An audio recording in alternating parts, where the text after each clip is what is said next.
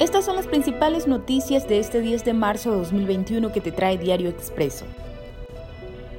Investigaciones no descartan que bandas de la cárcel tengan relación en atentados a la policía y fiscalía.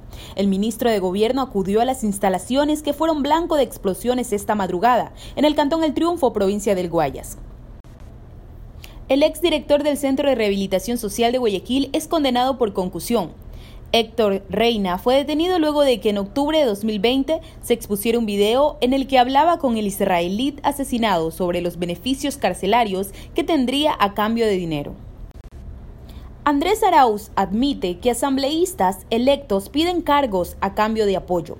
No especificó partidos ni movimientos políticos, pero señaló a varios independientes. El candidato no tiene mayoría en la Asamblea Nacional. Entre el 29 y 31 de marzo se registrarán los máximos aguajes, dice el INUCAR.